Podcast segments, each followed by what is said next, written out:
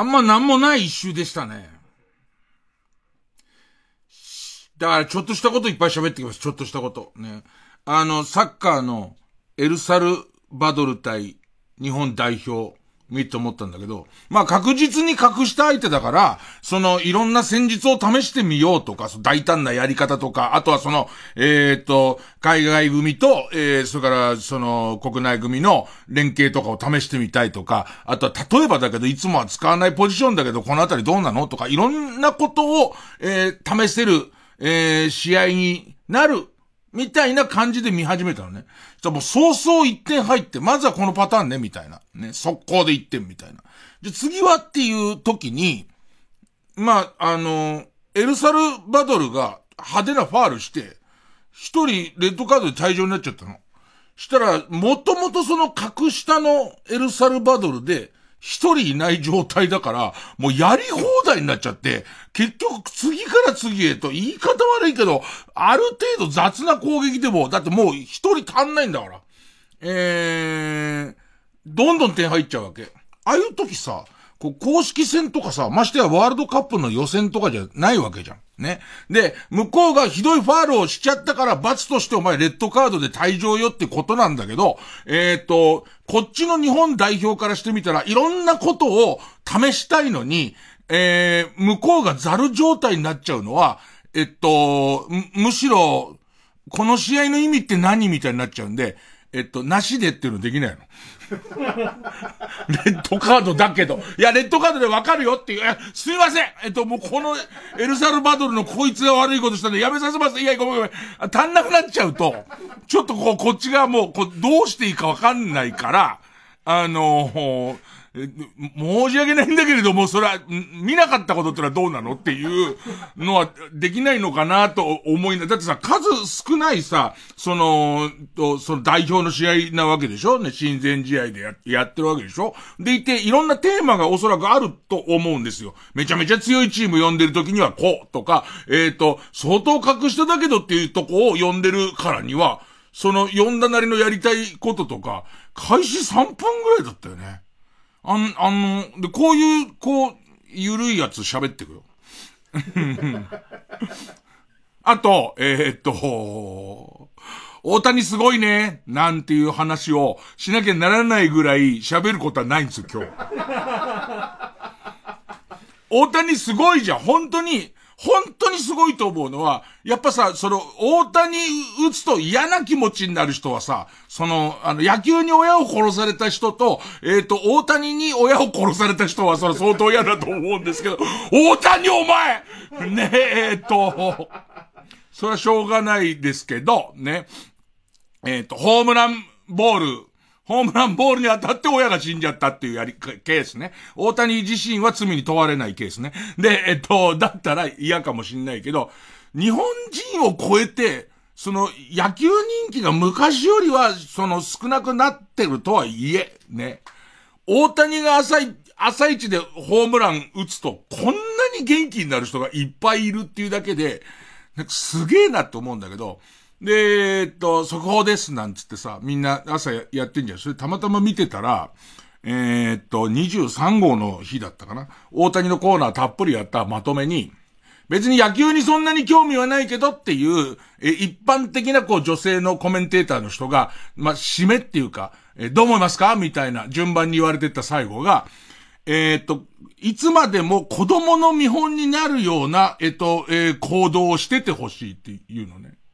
で、それはそ、昨今のプロ野球のことと少しかかってるような気はするの。ね、昨今のいろんなこと。でいて、そのさ、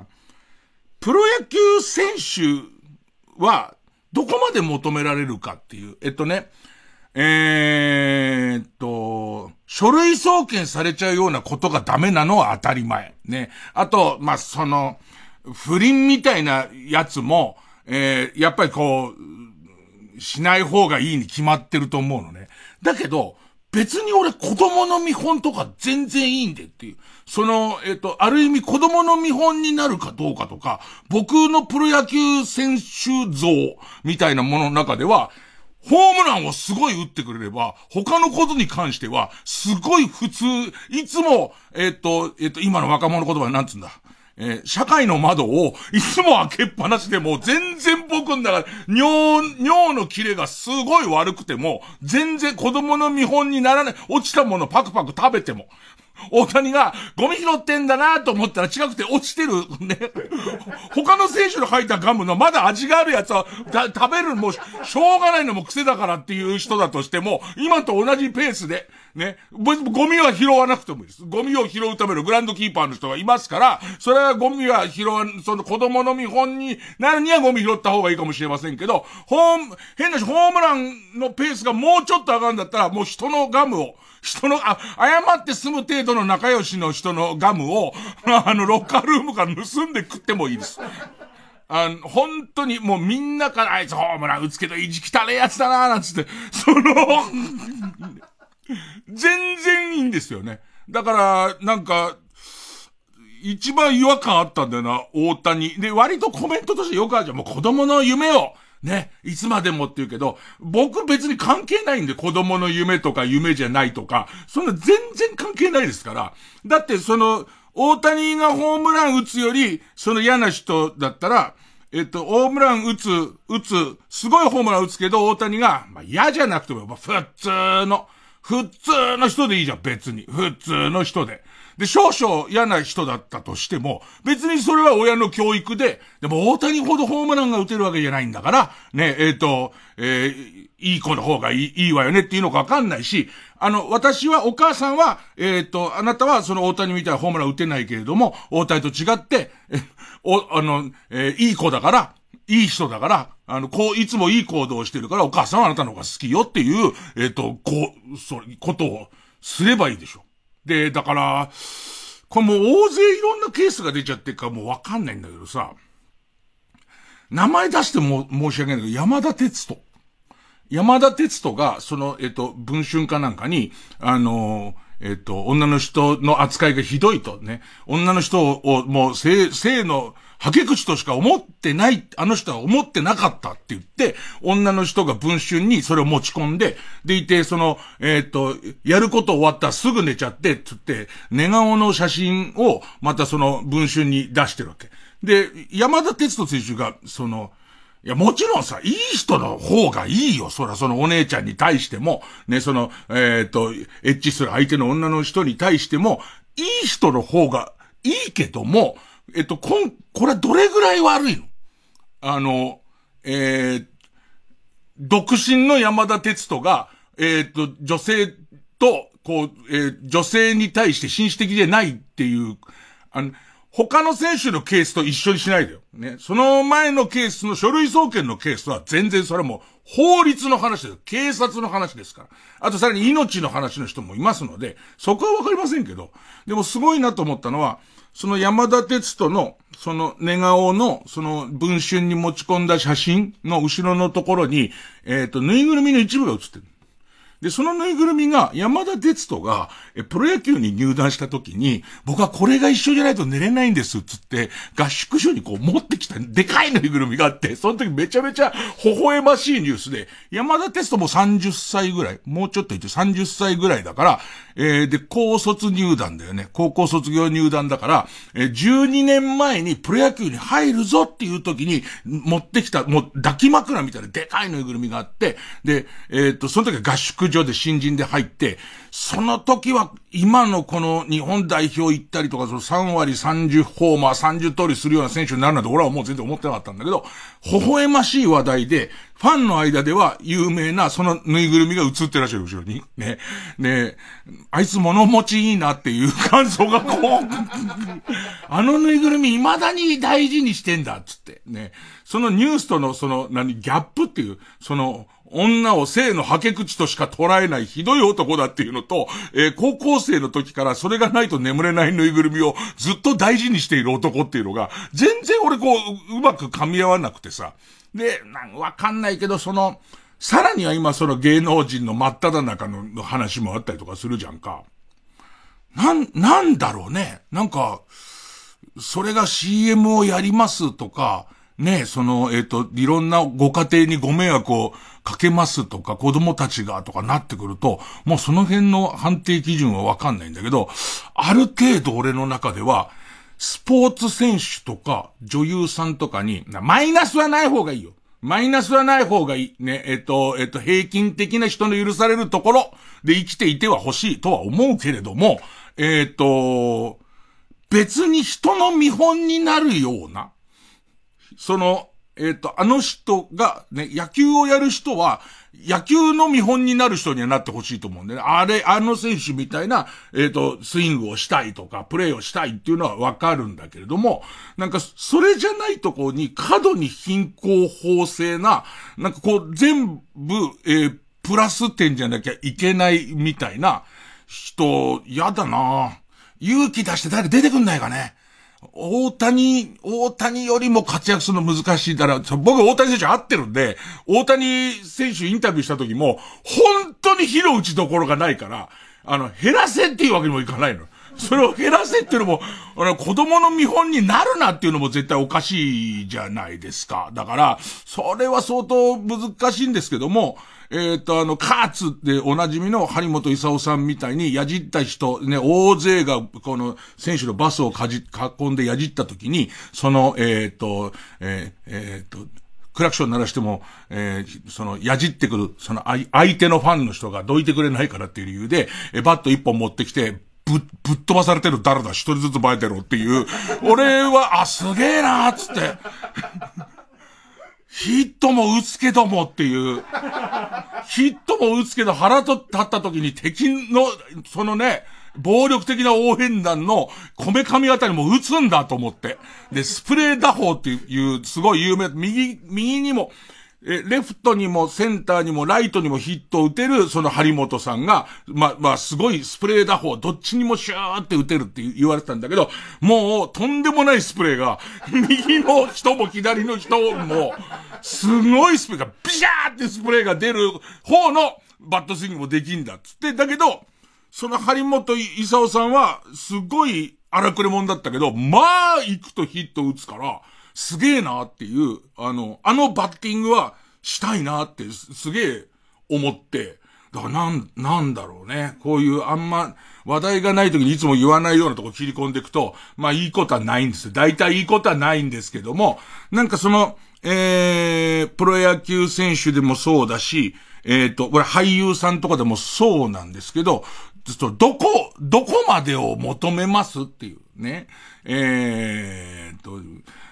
悪いことはやらない方がいいし、人が嫌だなと思うことはやらない方がいいのは確かなんだけれども、なんか全てが何かこう、パーフェクトな、何かに優れてる人に、一気に全部パーフェクトを乗せ始めるのは、なんか違う、なんか違うような気がするけどね。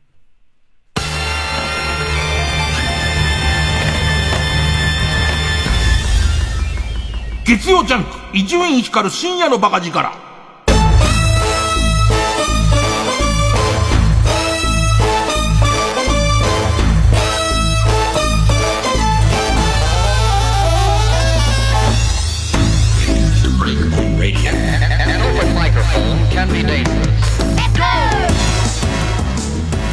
そうね。かみさんずっと帰ってきたんだけど、かみさん帰ってきたら、かみさんなんか体調壊しちゃって、なんか気管支の調子悪いっつって、咳コンコンコンコンしてて。で、他別に大丈夫なんだけど、なんか咳止まんないんだって言って。で、えっと、先週も言ったけど、なんかしてほしいことあるかって言うと、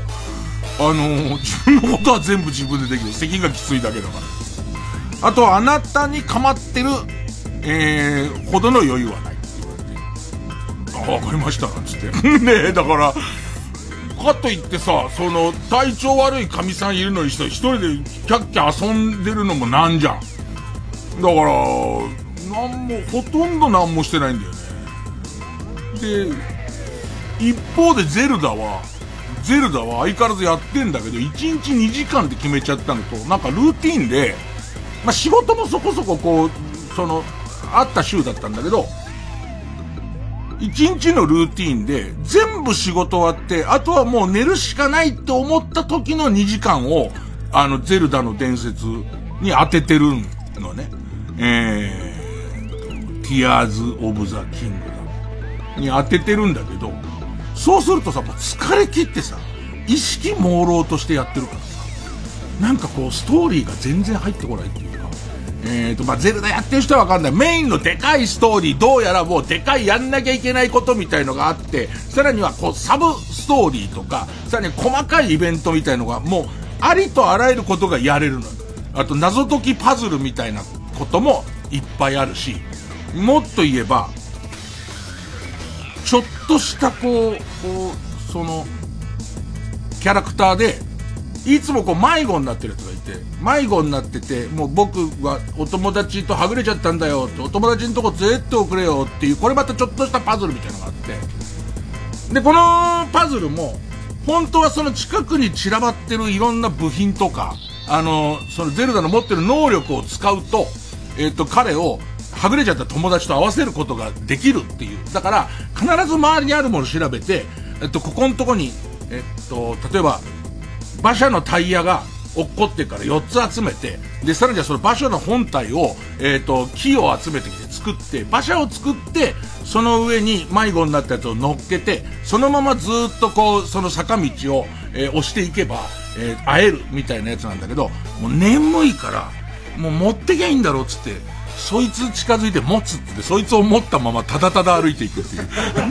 もう謎解きでも、でもそれでも解けんの。それでも、だからこのゼルダのすごいところは解き方が1個じゃないから、簡単な解き方もあるんだけれども、かなり強引なやり方でも解けるから、たまに持ってたそいつを谷底に落っことしちゃったりもするんだけれども、だけど、また取り行きゃいいんだろうっつって、谷底までそいつ取りに行って、また拾って、その本来の、その元々の一番えー、謎解き感のあるやり方からすれば、もう、ほんと3倍も時間かかるんだけど、それでもいいじゃんみたいな、あのー、やり方になったりとかして、でもだんだんこう、ゼルダを何をやってるのかがわかんなくなっちゃって、最近は。ただその迷子のやつ運んだりとか、あと何してるかな。まあ、ちょっとしたこう、えっ、ー、と、祠みたいなのが、その祠はパズルなんだけど、パズルやって、で、もメインを何にも進めてないの。メインは頭使うから、いつもぐったりしても寝る寸前だから、メイン全然進めないまま、で、その、端っこだけをやっちゃ。もう2時間だ。もう約束だから寝ようって。端っこだけやっちゃ。2時間だ。もう寝ようっつって。で、ネタ、まあ、これはネタバレになるんだ基本の基本ではネタバレになるんだけど、すごい寒いとことか、すごい暑い、その、大きな広い世界だから、すっごいその寒冷地と、すっごい灼熱のとこがあって、で、そこに行くためには、本来は、あのー、寒いところでも大丈夫な鎧みたいのを手に入れて、えっ、と、着ていけば普通に歩けるんだけど、それを着ていかないと体力がどんどん落ちちゃう。落ちちゃう。で、それを、なんかで俺はその鎧が取れなくて、で結局のところ、あのー、道に生えてる草の中に、体がポカポカする実っていうのがあるの。それを大量に拾ってきて、ただただ寒いと食うっていう。もう、もうその 普通に鎧さえ手に行けば、入れちゃえば、そこも普通に行動できるところなんだけど、大量の唐辛子を持って、もう、延々と食いながら、ね、敵が襲ってきてるうせえばかよってな、カレーなカレーなって食うとちょっとだけ体温が上がるから、で、体温上がってる間に敵をぶっ飛ばして、で、雪山を進んで、で、また寒くなってくると、またその、その、何？身を食ってみたいなことをやっていくわけ。で、そうすると最後の方はもう身もなくなってきちゃうから、体、もう、え体を温める効果があるような身じゃただの普通の生魚とか、えっ、ー、と、普通のキノコみたいなやつを体力減るために食ってるわけ。もう、異常行動、完全に。すげえ寒いところを夏服で来て、でいてガタガタ震えながらバカバカ物食ってるから、もうその、フラフラなような物食ってるから、こいつ何をしようとしてるやつか全多分、旗から見てると全然わかんないんだけど、多分、八甲田山の途中で大竹誠さんがなっちゃったみたいな状態の人みたいな、その感じ、八甲田山見てくれればね、えー、っと、より楽しくゼルダできると思うんだけれども、そんな子、もう多分、笑われるよ。ちゃんとゼルダやってる人が、俺の、俺ゼルダゲーム配信をしようと思、思わないけど、人のゼルダ見ようと思わないけど、今の俺のゼルダは見る価値があると思う。こんなやり方でっていう、なんとかしてるからね。そのね、全く防寒具なしで、ね、大量の植物、食物だけを持って、山征服したりしてるからね。すごい勢いで。うーん、ゼルダどうな、これからどうなって、このやり方では続かないっていう。ね、だってさ、こんなやり方してんだよ。こんなやり方してて、最近俺が覚え始めてることは、あれ、前作よりあんま面白くないな、だって。それはお前のやり方なの。それは明らかに俺のやり方なのにっていう。なんかちょっとずつ、そうなんだよね。なんかね、今、そ、んな、そんな日々。ね。曲、えー、フジファブリック、パーティクルドリームズ。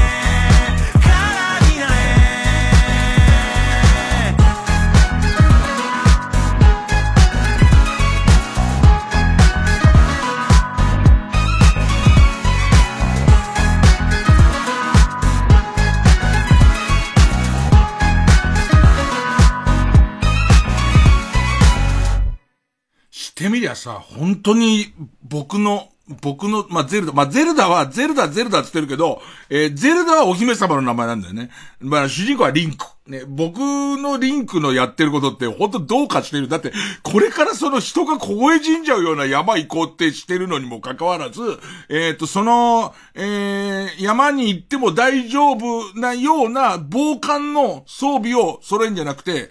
またゼルダ、いろんなことできるんだけど、料理っていう、あの、料理を、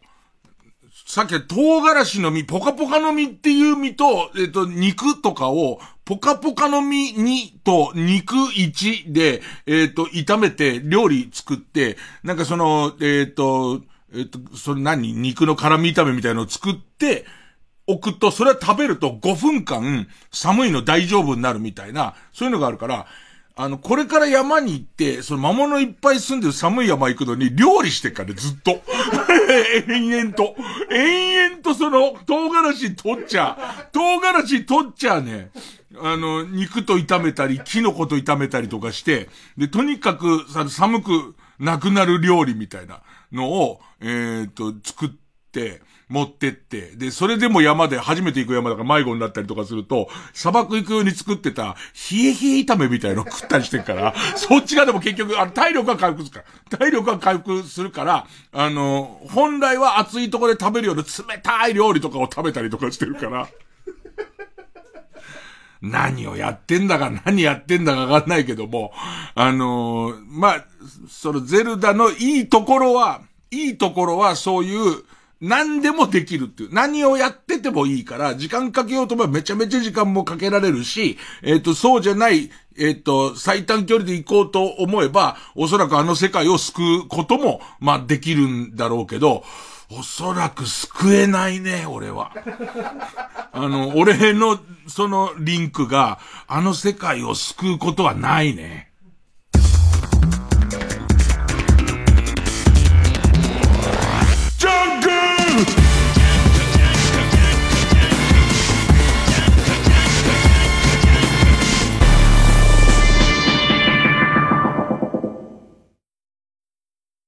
TBS ラジオジャンク。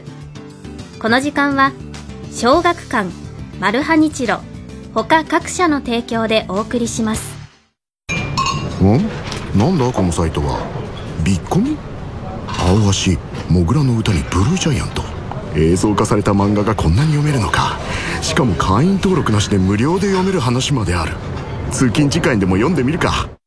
小学館の青年漫画サイトビッコミついに登場。ワン本舗の久本雅美です。TBS ラジオ公演ワン本舗全体公演新ワハハ間もなく開演。お客様も一日劇団員です。賑やかな舞台を一緒にお楽しみください。今月22日から25日まで中野ゼロ大ホールで開催。チケットは好評販売中。詳しくは TBS ラジオホームページのイベント情報まで。インディ・ジョーンズなどの作曲家ジョン・ウィリアムズが在籍していたボストンポップス20年ぶりに来日。TBS ラジオ公演ボストンポップスオン・ザ・ツアー2023ジョン・ウィリアムズトリビュート日本公演。10月6日から東京国際フォーラムで開催。詳しくはボストンポップス2023で検索。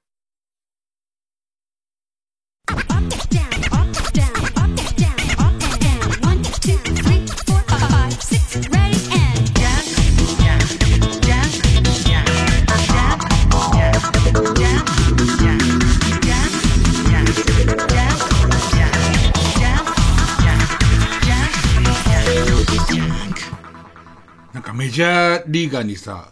あの、よく誰々キラーっているんですよ。その全体的な成績はそこまですごくないんだけど、なぜかこの選手にだけはめちゃめちゃ強いみたいな、その何々キラーっていう。で、それで言うとその大谷に、まあ、えっと、ピッチャーで、バッター大谷2位でもいいし、バッターでピッチャー大谷2位でもいいんだけど、めちゃめちゃ強いんだけど、すべての嫌われる要素を持ってるやつ、出てほしい。俺、それはそれで燃えるけどね、そういう、その選手のファンになるかどうか別だけど、い、いての、だってさ、なんだろう、嫌われる要素で、まあ、法律的にアウトなやつ出してもさ、伊集院、それ、それを肯定した伊集院って言われるのも嫌だからさ、えー、っと、まず、えー、下着を変えない。2年。ねえ、だからもう、さいけどね。別にルールには全然違反してないですよね。あとヒーローインタビューで基本的に自分が打ったことではなくて、打たれたやつとか打たなかったやつの悪口を基本的に言う。まあ、あの、あいつが打ってくれれば俺が打つまでもなかったんだけどね、みたいな。ヒーローインタビュー打った球はあって、クソみてえに押せ球。ねよくプロになったな、みたいな球。ねその感じの、もう嫌なことしか言わないし、あと、何か、あのー、大事なところでゲップする。すごい大事なところでゲップをするし、あと、えー、っと、えーお、お一人様に、2個までのやつを4個買う。4個買う。もう一回、ねえねえ、こ、これもダメかな？これも、今の世の中、どれ、どれぐらいダメなんだろうね？俺がここでもっと大胆なこと言いたい。それはダメだろうみたいなことを言いたいんだけども、なんかさ、変な具合になっていくとさ、移住院は、あの、その、違法行為を肯定してるみたいなことに、世の中なってくんだったら、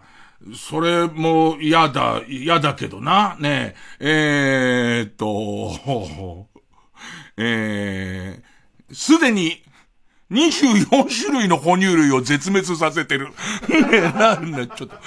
ひどく大げさな方を言うっていう。ねえー えー、っと、えー、ムーテムー大陸を沈めた。みたいな。だけども、もう大谷にめっぽう強いから、そいつ出てくると、大谷が好きだっていうことと、そいつが嫌いだっていうことの相乗効果で、めちゃめちゃ野球は面白くなると思う。その、スポーツは面白くなるから。でいて多分だけど、そっちのファン心みたいのも出てくるような気がするんだよね。で、そいつがたまにね、いや、俺みたいな人間は、その、その、大谷打つぐらいしか、えー、っと、目立つとこなんかねえんだから、みたいなことを言った時なんか、なんかわかんないけど、その、それこそ、ライトサイドの、こう、ヒーローのやつより、この、ダークサイドのやつの方が俺感情移入できんじゃねえのみたいな、こととかも、ただね、24種類の哺乳類を絶滅させてるあたりが、10年前まではね、なんつって。ね、えー、オカピっていう動物がいたんだけど、このジョンソン選手がね、なんつって。ね、ジョンソン選手が全部バットで。ね、えー、練習で、だけどその時についた変、オカピが急にキックターンするところを思いっきりバーンっていくおかげで、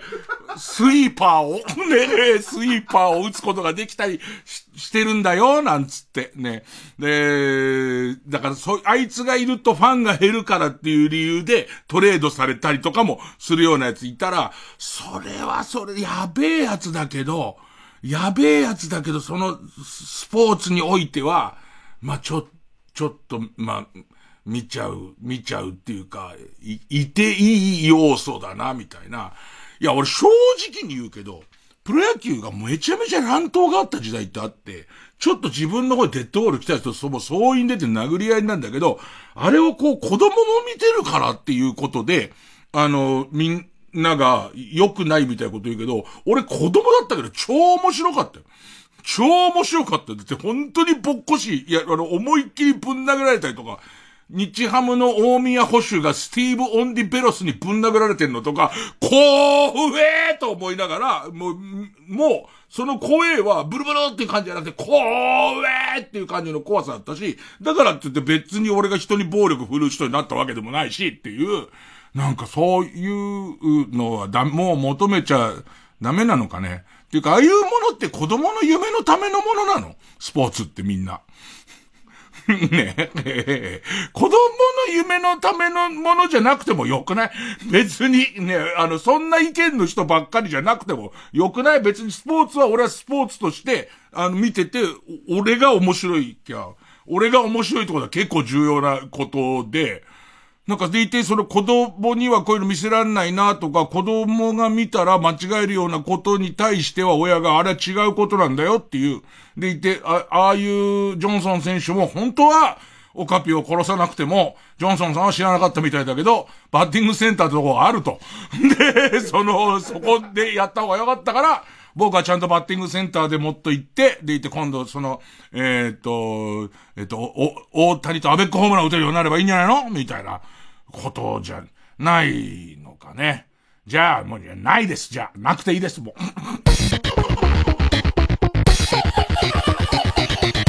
月曜日、伊集院光深夜のバカ力。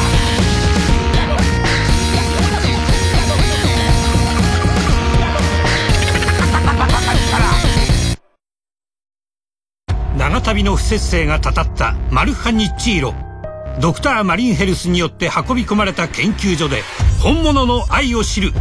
次回「パイレーツマルハニッチーロ」ずっと元気でいてねの暗号。DHA どこさ H3 マルハニチロ。花房まりです。瀬名淳です。大ヒット映画「サニー」がミュージカルとして世界初上演とある女子高生たちの青春時代を彩った仲良しグループサニーの物語。80年代の曲に乗せ笑いあり涙ありの人生ストーリーをお楽しみください。TBS ラジオ協力ミュージカル「サニー」出演花房まり瀬名淳小林綾子馬場園あずさ佐藤瞳ほか。6月26日から東京建物ブリリアホールで上演。チケット好評販売中。詳しくは TBS ラジオイベントページをご覧ください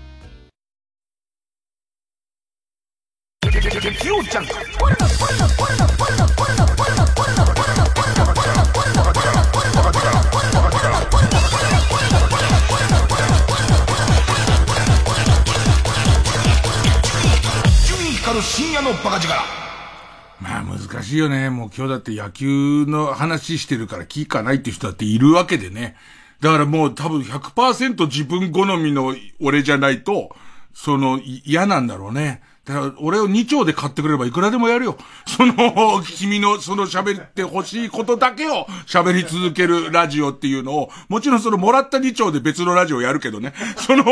君の聞かない、君が全く聞かないようなラジオをやるけども、でも、なんか俺先週ね、自分で帰り道、自分に言ったことで、こうずっと頭に残ったことがあって、あの、俺悪いとこばかりじゃないからってトークの流れ、あんま流れ覚えてないんだけど、あの、俺は、その大貧身って言うけども、ね、それ以外のこともちゃんとあるからって言ったのが、多分適当に言った言葉なんだけど、そうじゃん、別に。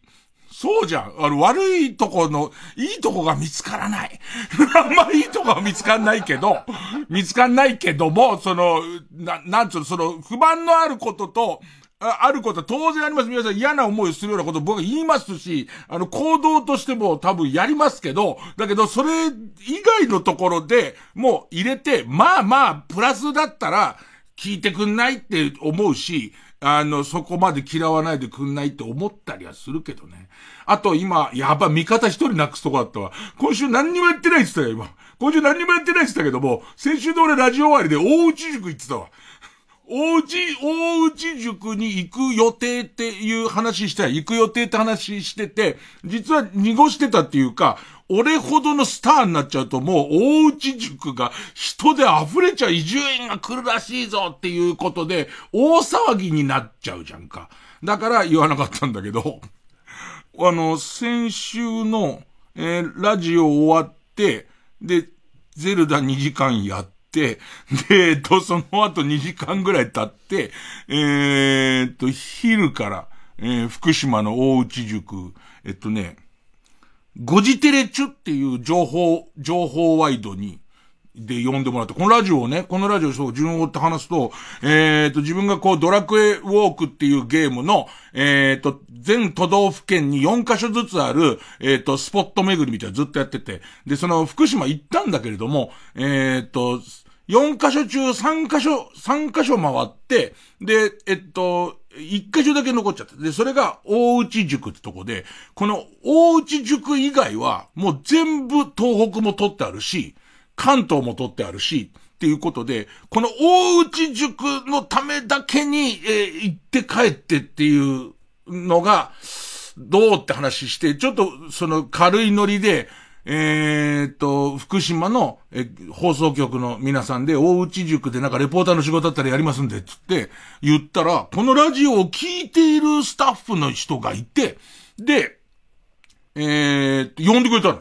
その情報番組に、で、しかもちょっと恐縮だったのは、俺からしてみたら、その情報番組の何らかの、こう、レポートを、えー、っと、一生懸命やりますからっていう感じだったんだけど、えー、っと、伊集院が、えー、ドラクエウォークのチェックポイントを取りに大内塾に行くっていう企画で。ほんと申し訳ない。ね、で、呼んでもらって。で、で、昼、昼、あ、いつ放送かな？えっと、もう間もなく放送なんだけど、えっと、12時ぐらいに、新白川っていう駅からスタートして、新幹線の駅からスタートして、大内塾に向かうっていうスケジュールなんだけど、で、これが、えー、夜また帰ってきて仕事しなきゃいけないから、ロケがやれるのが、お昼の、えー、12時か1時ぐらいから夕方の5時だか6時ぐらいまでしか時間がないんだけど、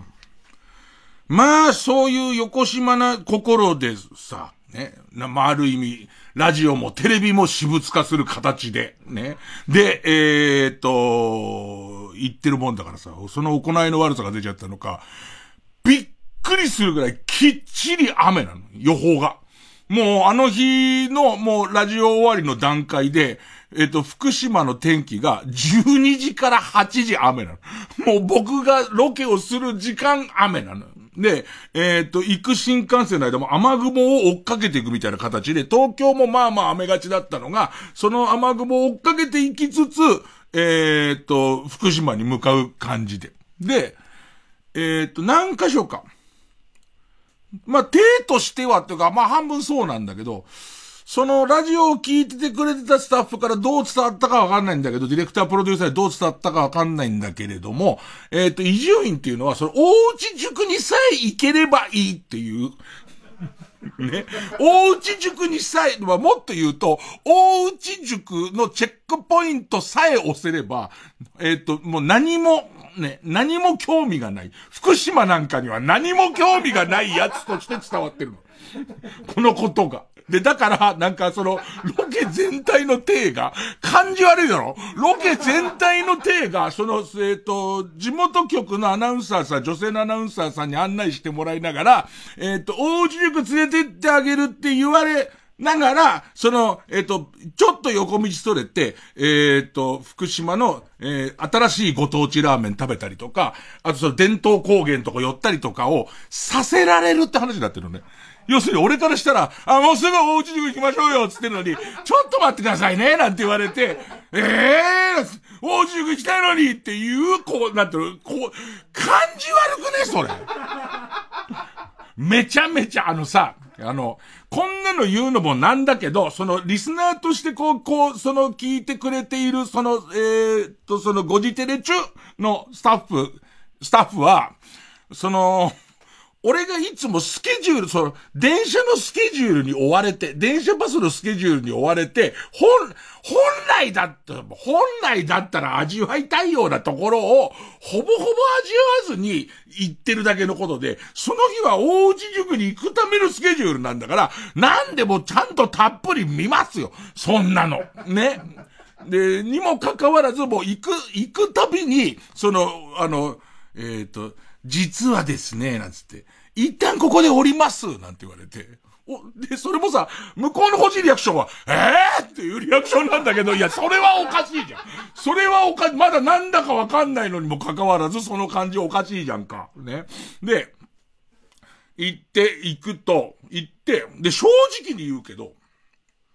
えー、どこまでネタバレしていいかな。ご当地ラーメンみたいな食べたんですよ。ご当地ラーメンみたいな食べたんですけど、僕そもそも、この番組聞いては知ってる、知ってると思いますけど、あの、嫌いじゃない、これも嫌いって言われちゃうとおかしなことになるんだけど、ラーメンそんなに頻繁に食べませんよと。ね。行っても3ヶ月に1回とか、下手すりゃ半年食べないことだってあるぐらいで、ラーメンにそこまでの強い興味はない。ね。だから、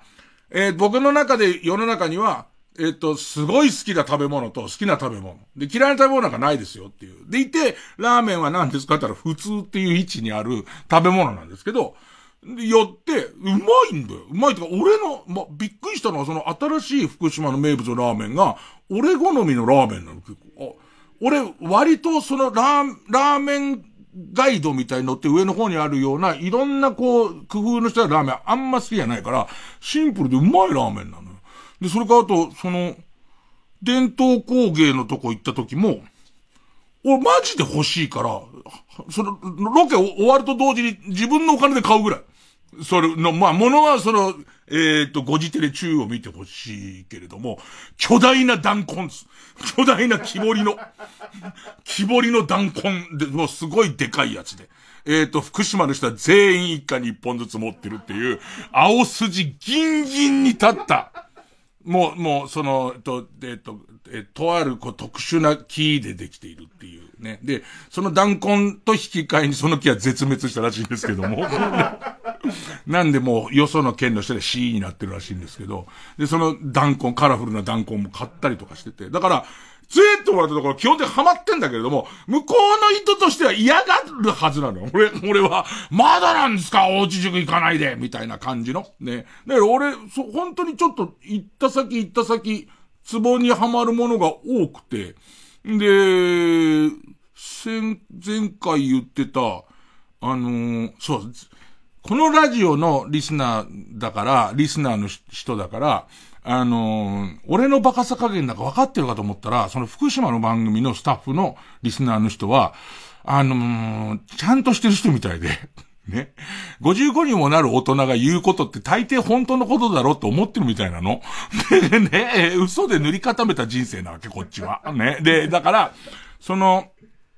前回言ってた、なんか俺釣り橋行かされるらしいぜ、つって。釣り橋最悪だなって言ってたんだけど、その吊り橋もいいとこで、しかも割と頑丈な吊り橋で、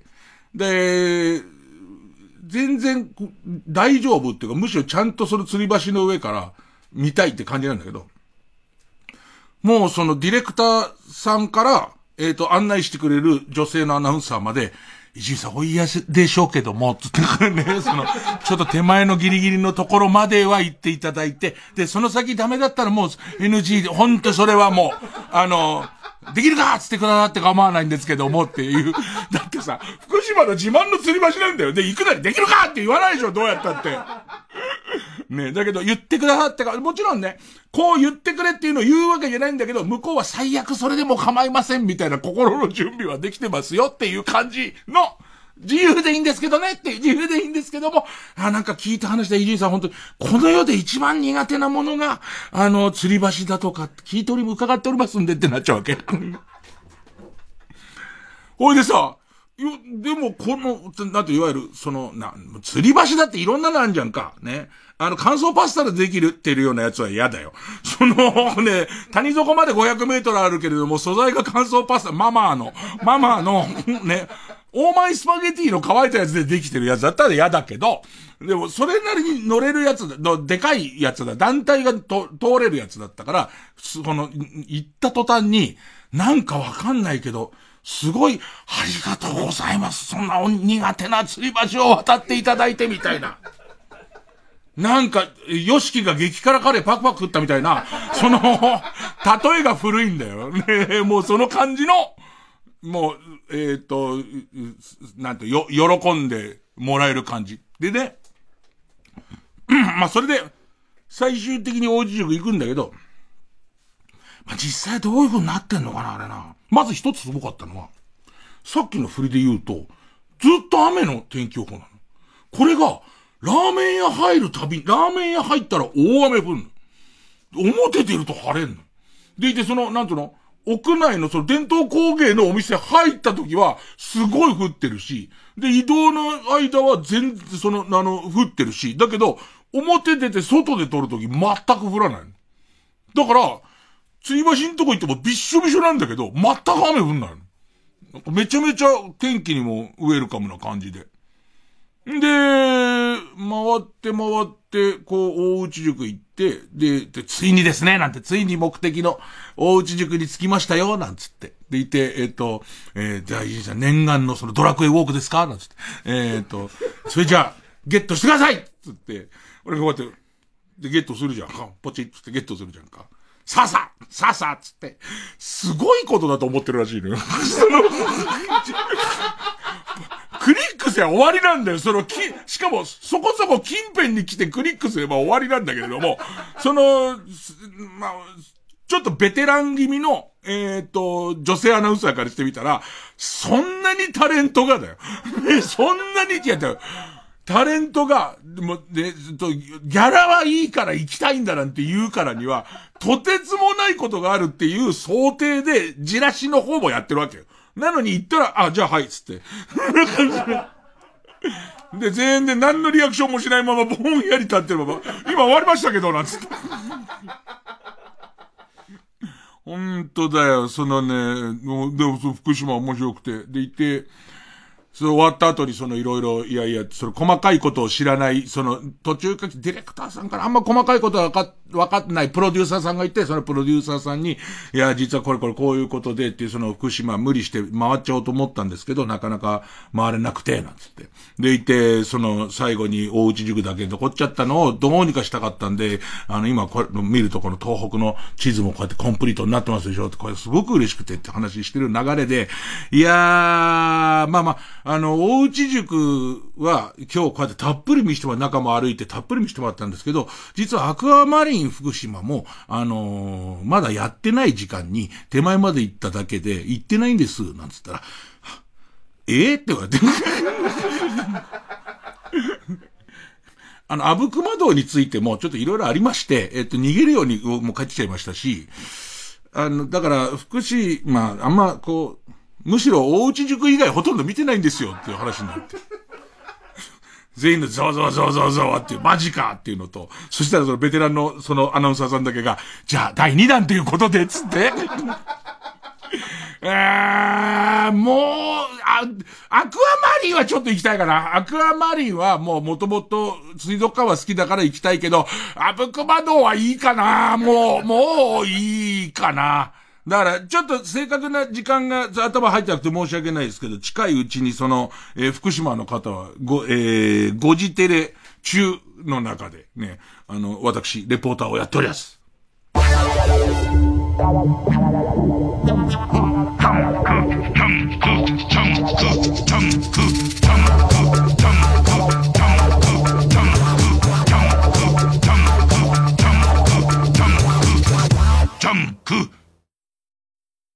約束するよ。君を必ず迎えに行くよ。あの日のように。君を守るよ。いつか世界が終わる時また出会えますように。ここでサジのスターチスをお聴きください。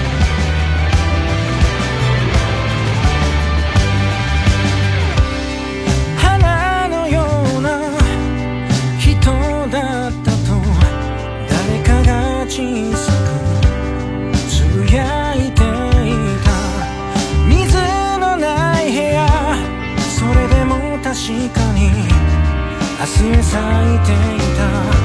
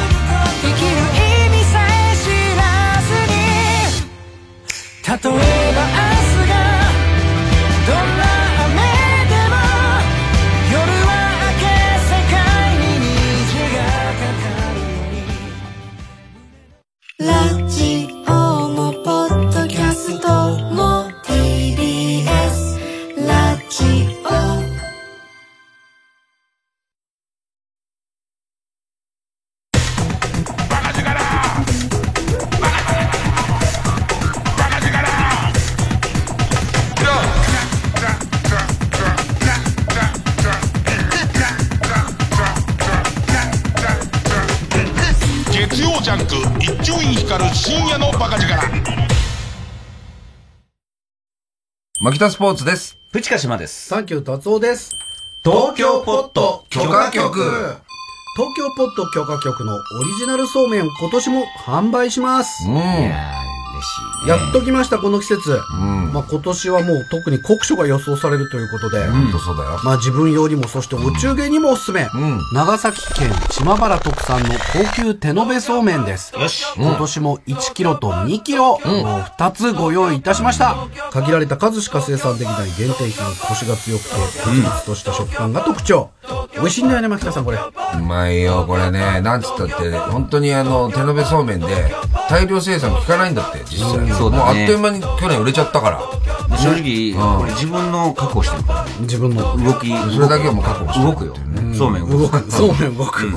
えー皆さんもぜひ動いてください。お買い求めなど詳しくは TBS ラジオホームページのイベントグッズ情報をご覧ください。ラジオもポッドキャストも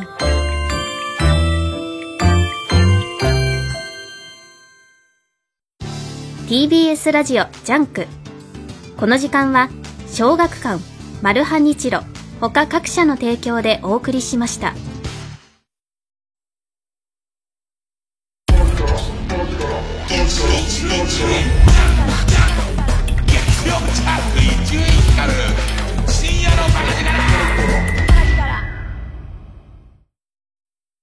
今お乗りのあなたの愛車、一番高く買い取ってくれる中古車店、わかりますか？知りたいけど、すぐにはわからないでしょ。とお思いの方、実は簡単にわかる方法があるんです。それが、車高し。車高しは中古車買取店の査定額を一気に比べられる便利なサイト。たった1分。あなたの車の情報を入力すれば、大手買取店から近くの買取店など最大10社の査定額が無料で届きます。比べてみれば一番高く売れるところがすぐわかる。買取店によってなんと平均18万8000円も買取額に差があるんです。車を高く売りたいなら車高しで検索脇汗、手汗、冷や汗、寝汗、たんまんの汗。いろんな汗を快適に持ち肌、乾燥肌、天才肌、親分肌、職人肌。いろんなお肌も快適にエア、エア、エア、エア、エア、エア、エア、エア、エアをリズムに乗せてみました。エアリズム。快適24時間365日。エアリズム。ライフとウェアユニクロ。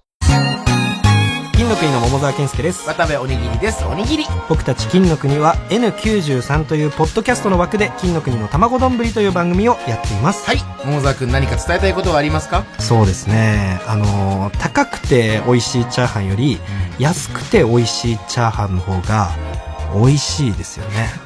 まあまあまあ確かにね、言ってることはわかるけどそういうのあるでしょ。番宣で言うことじゃないよ。あそうですか。番宣で言うことじゃないです。あそうですね。完全にそうです。うん。金の国の卵丼は Apple Podcast Spotify などで毎週金曜日19時配信。ぜひ聞いてください。はいお願いします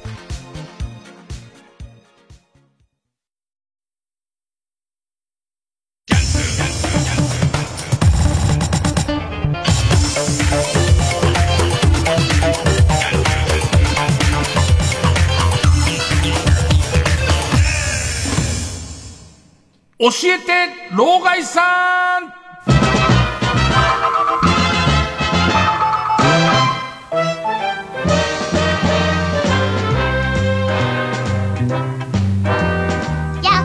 えー今マネージャーの栗原がオンエア日が出ましたんで、6月の27日火曜日、えー、でございます。5時テレ中、見ていただきたい。なんか、あの、いわゆる郷土、郷土、郷土玩具ってなんていうのああいうの？えーと、郷土玩具の、えーと、新しい、こう、新しい、えー、デザインとのコラボしたやつみたいな。よかったよ。なんか流行りそうな感じしたよ。あの、放送のこと全部言っちゃうと見なくなっちゃうから、見るとわかりますけど、あれ、あれです。あの、赤べこあるじゃないですか。赤べこの首のところが弾痕になってるやつで、ずっとゆっくり、あ、真っ赤な、ね、えっと、ね、真っ赤な祈祷がこうやってゆっくりこうやって揺れてるっていう。あの、牛の体と首じゃないですか、あれ。もともとの赤べこ、古くからある郷土玩具としての、えー、と、赤べこですけど、全く同じ作り方で、大きな金玉袋から、でっかい弾痕が赤いのが出てて、それがゆっくり上下してるっていう、えー、やつです。やつです。あと、ラーメンは、白川ラーメンっていうなんかラーメンなんだけど、それが本当にシンプルな、いわゆる中華そばみたいなラーメンで、美味しかったね。なんか何ヶ月ぶりかいラーメン食べたけど、いや、実に美味しか感じでしたね。えー、さあ、えっ、と、老害さんです。えっ、と、Z 世代の皆さんにですね、えっ、と、こう、皆さんからの質問に、えー、老害さんが答えるという、そういうコーナーでございます。えー、それじゃですね、どれから行こうかな。えー、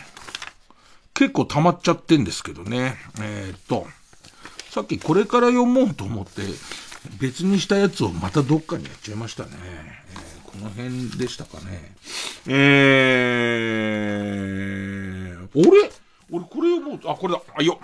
えー、ペンネーム人生のモットーは誠実さ。ね、老害。老害が若かった頃って、まあまあの頻度でストライキを、ストライキを起こしていたんでしょラジオ局員や制作会社の社員もストライキをしていたの。その期間は伊集院さんが全部兼任してワンマンで生放送してたってこと。それってすごくない？最近ないね。えーと、ディレクターの金子は、えー、TBS ストライキ経験したことある？ない。えっと、この番組の割と初期の頃は、えっ、ー、と、TBS の、えっ、と、社員のストライキがあって、で、そういう時は、俺も知らなかったのね。そんなの、日本放送では俺会ったことなかったような気がする。知らされてなかったのかもしれないけど。だけど、その時は、要は、えっ、と、もともとディレクターから出世して管理職になった、その部長とかが、こういきなり来て、で、そこで Q 振ってた、ディレクターの Q 振ってんだけど、夜だから眠そうってすごい。もうおじさんだから。いい、その、ある意味現役退いたおじさんが、来てやってた。うちの場合はもともとディレクターだった中田さんっていうおじさんが、すぐ偉くなったから、その中田さんが振ってた気はするけど、えー、っと、そんなそんな。でももう20年ぐらい、番組の初期の頃だから、20年ぐらい前で、あれ以来、ストライキって聞かないけど、そんなでしたね。だから、それこそ、急にミキサーの岡さんとかストライキやられても困んだけど。で、そこ、一番困んのはそこな気がするよ。多分、おそらく、おそらくだけど。もううちの番組は、ミキサー宅から出てるコードが、直接、岡部さんのこめかみのソケットに刺さってるから、あのコネクター岡部さんのしかないやつだから。すぐ型番変わっちゃったやつだから、もう、それしかないか困っちゃうね。えー、それからですね。えー、ペンネームランニング大好き。ねえ、老害、老害が若かった頃って、理科の授業、小学校の理科の授業で、魚やカエルの解剖をしてたんでしょ。今やんないやんないんだ。やんないんだ。やんないっぽい。えー、気分が悪くなったり倒れたりする人はいなかったの。内臓の模型見るだけでも結構きちいのに。ほー。あった、えっと、カエルか、魚船。船の解剖か、えっ、ー、と、カエルの解剖で、やったね。で、なんか、多分船、麻酔みたいのにつけんだと思うの。麻酔みたいのにつけて、で、それから解剖するんだけど、途中で麻酔が取れるのかわかんないけど、ビシビシビシってなって大騒ぎになったりとか、よくわかんないけど、その部位を、もちろんね、多分女の子とか嫌がってたと思うんだよね。特にカエルとか嫌がったような気がするんだけど、えっ、と、覚えてるのは、いろいろこう、図、図があるじゃん。図、ずーっと首っ引きで、えっ、と、これが心臓ね、とか、これが、まあ、魚で浮き袋ね、みたいのを、バラバラにすんだよ、その、えっ、と、メスとかハサミとかでバラバラにして、で、よくわかんないんだけど、バカな、バカな生徒が、えっと、浮き袋記念に取っとこうなんつって。で、カンペンケースの中入れたりとかして、速攻で腐ったりとかしてたよ。でいて、確かあれを一回、船一回とカエル一回やると、そこで多分俺医師免許もらったと思うんだよね。で、だから、えっ、と、あそこで確か医師免許もらえたと思う。俺の記憶が確かならば、俺は医師免許を持ってるんだよ、あれで。だから、えっ、と、何か今後あった時には、ね、みんな任せてくれっていう。ね、なん、なんでもっていう。で、あれとかも多分、今は変わってんだろうね。その魚とかがかわいそうだし、えっ、と、あの、カエルもかわいそうだから、だから一石二鳥で小学校でも早いし、あの、カリキュラムもどんどんさ、割と緩くなってってるのがゆとり教育で。今は俺の聞いた話では、あのー、中学校2年になったら、クラスメート同士で包茎手術をするって聞きましたけど。あ、うちの学校だけですか？ええ多分そんな、そんなだと思いますけど、カエルの解剖と船の解剖は確かに、えーありました。で言って、なんか、カエルの解剖も、こう、なんか、お腹のここを切って、で、その中を傷つけないように上だけ切って、でピンセットみたいでピローンって開くみたいなやつとかも、やってたね。確かに女子は気持ち悪かったとか言ってたような気もするな。えー、それから、え、これってさ、多分、令、令和生まれの本当の Z 世代からしてみたら、マジでってことなの本当にっていう感じ、やらなそうだもんね、言われてみれば。本当のやつはやらなそうだもんね。俺全然やってたよ。心臓動いてるみたいな感じだったよ。それこそ本当にブラックジャック、ブラックジャックを読むぐらいの頃ですよ。小6中1ぐらいの頃やりましたね。えー、そうですね。えー、続いて、ペンネーム宮丸。ねえ、老害。ねえ、老害。老害が若かった頃って VAR 判定なかったんでしょう微妙な判定の時はどうしてたの？ピッチのすぐそばに引退したばかりの選手がいて、行事の判定に物言いをつけてたの？行事なんかいない。おー、いつも思うことなんだけど、当時は本当に絶対判定を、あ、サッカーわかんない。サッカー文化が割とわかんないけど、えー、絶対野球はほぼ100%どんな誤審でも覆らないっていう、えー、決まりがありましたね。多分その、1年とか2年とか単位に1回ぐらい多少覆るものがあっても、ほぼ審判が1回下したジャッジは絶対。で、いつも思うんだけど、相撲のさ、ビデオ判定導入の速さってすごいよね。なんか相撲が一番旧時代的に見えるけど、なんかまあ、俺たちより上の、ね、年代は正確なやつを知ってんだけど、だろうけど、なんか世紀の一戦みたいので、ちょっとこう、えっと、えー、微妙なのがあってから、ビデオ判定みたいなものが割と取り入れられたみたいなこと言うんだけど、俺の多分生まれてす、物心ついて相撲を見てる時にはもうビデオ判定あったからね。だそれで言うと相撲だけ異様に早かった気がする。えー、ペンネームチェリマツ。ね、老害。老害が若かった頃って、ダーツとかビリヤードができる店、少なかったんでしょ？当時のイケてる人たちはみんな何してたの？人糞の遠投？ビリヤード感覚で？ビリヤード感覚、ダーツ感覚で？人糞の、え、その、えっ、ー、と、丸太の、丸太の断面の年輪のところに人糞をぶん投げてっていう、ど真ん中で当てるかどうかっていう、イケてる人たちっていう定義がじゃあもうおかしいじゃん、じゃところが、俺高校の時から大ビリヤードブームあったよね。街中にビリヤード場できて、大ビリヤードブームがあって、で、その時に、もうおっさんでめちゃめちゃ上手い人がいて、なんだかわかんないけど、その、街々に、おっさん、お、おじさんでめちゃめちゃ上手い人がいて、なんなのこいつらっていうと、これ面白かったの、その前に第一次ビリヤードブームってのがあるらしい。で、この第一次ビリヤードブームの時も、俺たちのビリヤードブームの時も、両方とも、ハスラーっていう映画の、ハスラーの1が公開された時に、第一次ビリヤードブームで、しばらくして、まあ、リメイクとハスラー2が出て、第二次ビリヤードブームらしいよ。だから、ハスラーって映画が出るたびにビリヤード場は増え、一旦消え、みたいな。だ俺ですらやったし、えっ、と、もっとこじゃれた人たちは、やっぱり自分の球を、あの、持ってたりとか、なんかよくわかんないけど、あの、球の先っぽの滑り止めのチョークみたいな、青いチョークみたいなやつを塗るのが、なんかかっこよくて、塗ったね。ね なんかその、なんつうの？あれを塗りながら待ってるのが、なんかかっこいい、かっこいいんだよね。塗ったよ。ね、塗った。で、他の技は、変化球とかをつける、マッセって言うんだっけ？その上から、ギャンってついて、ボールに変な回転をギュルギュルギュルギルってつけて、それで、その、ナイキのマークぐらいの感じでボールを転がす、マッセっていう技があるんだけど、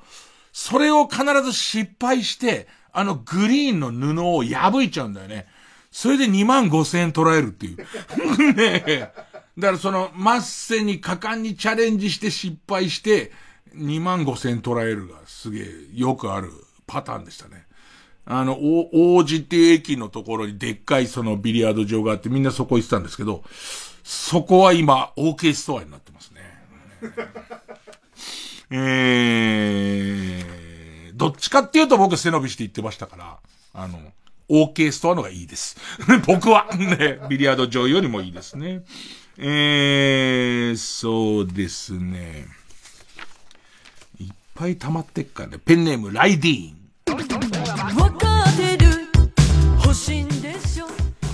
ン。ねえ、老害。老害が若かった頃って、ふとラジオから流れた歌が気になって、調べるときどうしてたの？今ならネットで、なんとか覚えた歌詞の一部を検索したら、えー、何の歌か調べられるけど、友達に聞いたところで、ほとんどわかんないでしょうし、CD ショップの店員さんに聞いても限界があるでしょ？そういう時は、街中で大声で歌うとか？わかるでしょう。欲しいんでしょう。これ、何すかね？新しい学校のだっけ新しい学校のリーダーズだっけ？ね。それを親切な人が、俺なんでこんなの知ってんだろう？親切な人が横から来て、新しいなんつって。ね教えてくれるっていう。本当に多かったのは、ラジオから流れてきた曲がなんだかわかんなく聞いた場合、ラジオ局に電話かかってたよね。でいて、それを受ける、今は多分受けないと思う。それは、申し訳ないですけどってなると思うんだけど、昔は受ける担当の人がいたよ。あのまあ、いろんなことやる人なんだけれども、そこに回される何時頃かかった曲何ですかっていうと、親切に一曲一曲教えてた時代、それでもでも、TBS 来てからもしばらく、青木ちゃんがやってたもんな。ね、あの、青木さんっていう、えっ、ー、と、女性がずっとやってたから、なんかそれは、多かったよ。当たり前のことのようになってって、で、最終的にみんな調べられるようになったから、ある意味この風習は、多分なくなったんだと思う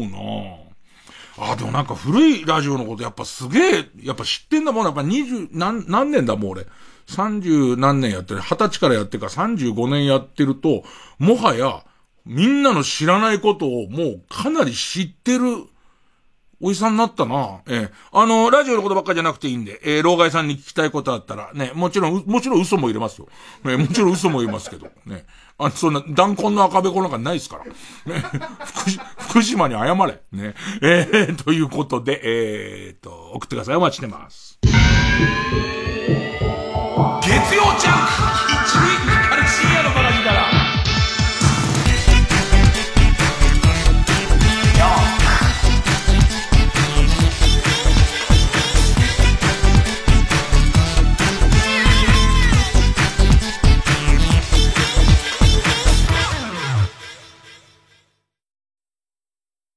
TBS ラジオジャンク。この時間は小学館マルハニチロ他各社の提供でお送りします。もしもし皆さん聞こえてますか？眠れない夜って何してますか？僕は「君は放課後インソムニア」っていう不眠症の高校生2人の漫画を読んでます。眠れない夜も悪くないなーって。それ6月に映画になるよね。私もコミックス読んでみようっと。小学館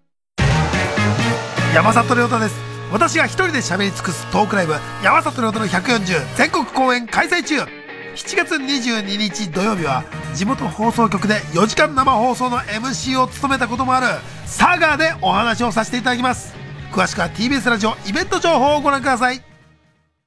ラジコポッドキャスト TBS ラジオ。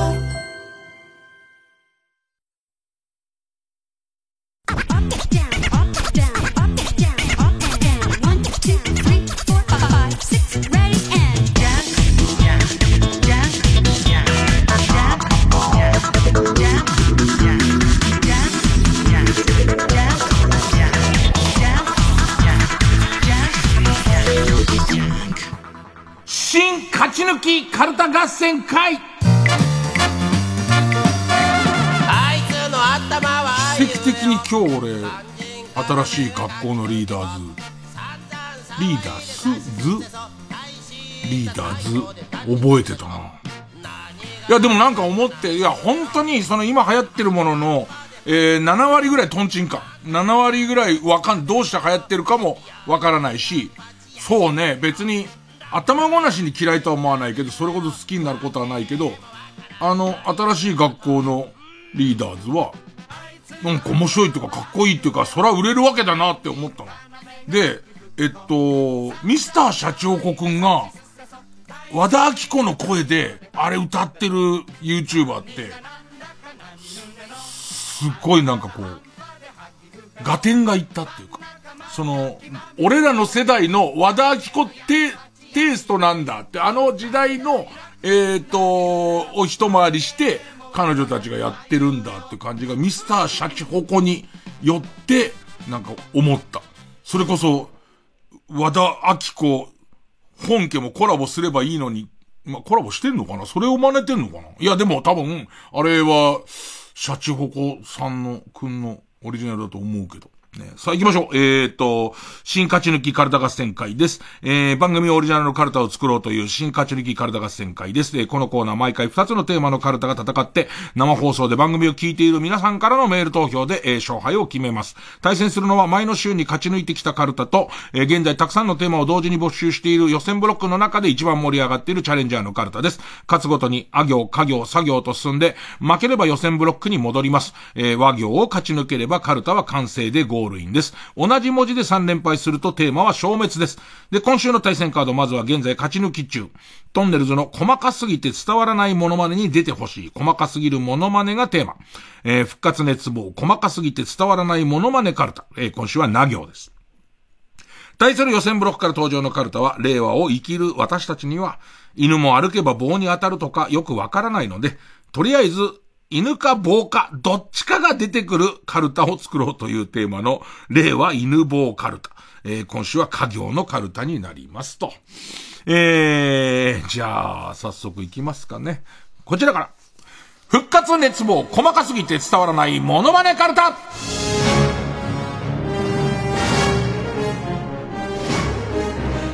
な行ですな。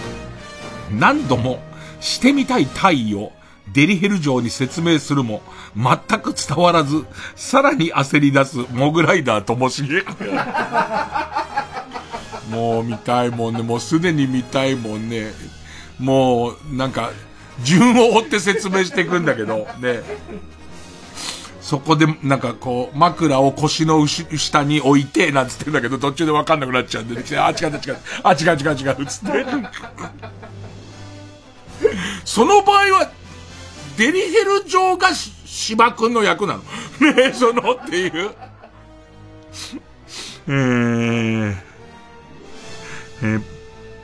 ペンネーム偽原田大二郎バーサスバイオ山村もみじ。な、中村指導のスパイダーマン。中村指導のスパイダーマン愛に全く興味を示さない黒柳徹子と、そんなことはお構いなしに、スパイダーマンの名シーンを再現しようとする中村指導っていう。今日は一風変わったお召し物で登場の、で、全身タイツの、全身タイツのやつで。あれで来ますからね、スパイダーマンの。スパイダースーツで顔だけ出した形で来ますからね、えー、歌舞伎の世界は普通の歌舞伎の形してんの。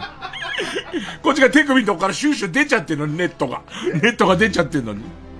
えー、えー、続いて。ペンネーム虹色ろうそくな。泣き出したアイドルに追い打ちをかけるハライチ祝いだって。ペンネームポコヤ火山。な、何を言ってるのか全然わからないが、時々明らかに大陰神と言っている天竜源一郎。うるさいですね。大陰神がね、な、したはいけない。それはもう、大陰神拾いますよ。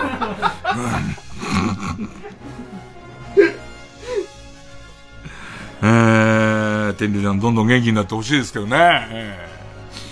え、えー、ペンネーム、ルンバに積もった誇り。な、なんとかスマートウォッチでバーコード決済しようとするも、なかなか読み取られず、読み取られず、試行錯誤をするうちに、関節を決められたみたいになっている人のものまね。あの、だってさ、スイカをさ、あの、えっ、と、左手に Apple Watch つけて、 Suica をこうやろうとして、しかも後ろから一人どんどん押されて、変な感じになっちゃってる人いるもんね。あれと、あと、その、前言って、前に言って随分改良されたけど、ローソンかな？ローソンの、あの、 Suica とかカード読み取るところに、変なこう、横から覗き込まれない帽子の枠があるせいで、やっぱりこう、ウォッチ当てるの変な感じになるんだよね。この感じわかりますね。えー、ペンネームダイナマイトキッド。な、なぎら健一がタモリクラブでいろんな食材を使って本菓子を作る会に、どうしてもピスタチオを入れてくれとタモリに頼み込むシーン。俺この会いたわ。この会にいたわ。やってみてくれる？つってた。ねえねえ、やってみてくれる？ピスタチオつってた。あれね。うんペンネーム北あかりの目覚め。な。泣き綱海岸とあたかもセックスしてるみたいに砂を踏むおじさん。あん、あん、あんって言って。うーん。いいね。この、なんていうの？芸能人とそうじゃないののバランスとかもやっぱいいんだよね。ペンネーム終電万事。な。泣いている後輩にどういう対応をするかという質問に、田中みなみっぽすぎて、もはや嘘くさい答えを言う田中みなみ。あーなんか、疑惑キャラみたいなやつをすごい入れすぎちゃって、そんな、そこまでは言わないでしょみたいな、田中みなみ。ねえ。えー、ペンネーム虹色ろうそく。ありそうだな、これ。な。なんおかわりし放題ですだけめちゃめちゃ流暢に喋るインド料理店の店長。他は全然片言なのに、ん、ん、なんおかわりし放題ですだけはちゃんと言うっていう、その感じ、ありそうだよね。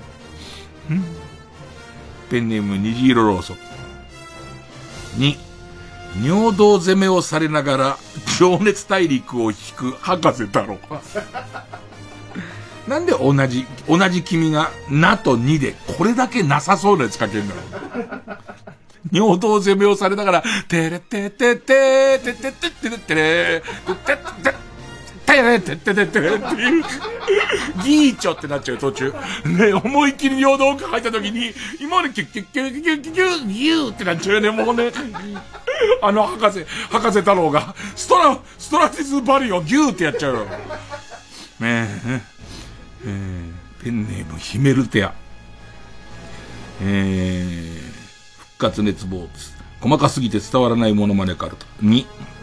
日テレの廊下でヒロミを見かけてしまい、条件反射で物陰に隠れてしまった林家正蔵。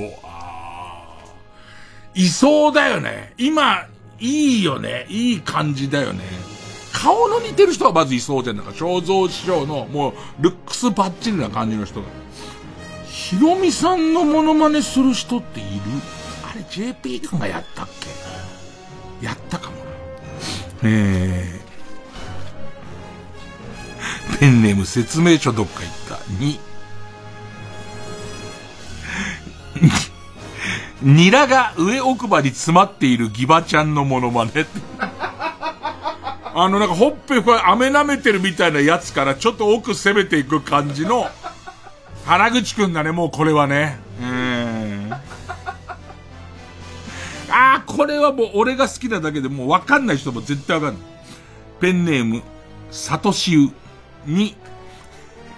日本語翻訳が時々おかしいが、微妙なイントネーションが癖になる読み上げソフトと、二郎系ラーメンを目の前に困惑する、横浜 DNA ベイスターズ、トレバー・バウアー。あの、バウアーっていうね、えー、っと、メジャーリーグの超一流の選手なんだけど、ちょっと問題を起こしてメジャーにいられなくなって、急に横浜に来た、とんでもないピッチャーがいいんですけど、これがなぜか日本に来てから、一人でずーっと YouTube をやってるんです。で、その YouTube が、日本人向けにやってるから、あの、はじめまして、トレバー・バウアーです。みたいな、えー今日は、二郎ラーメンを食べに行こうと思っています。みたいなやつをやってんだよね。でいて、結構、この間も、自分の休みの日に、DNA の試合を見に行って、それは当たり前だけど観客席大騒ぎになっちゃって、警備員につまみ出されるっていう動画を、ほんとほんとに。で、それも、要するに、翻訳ソフトでっていう、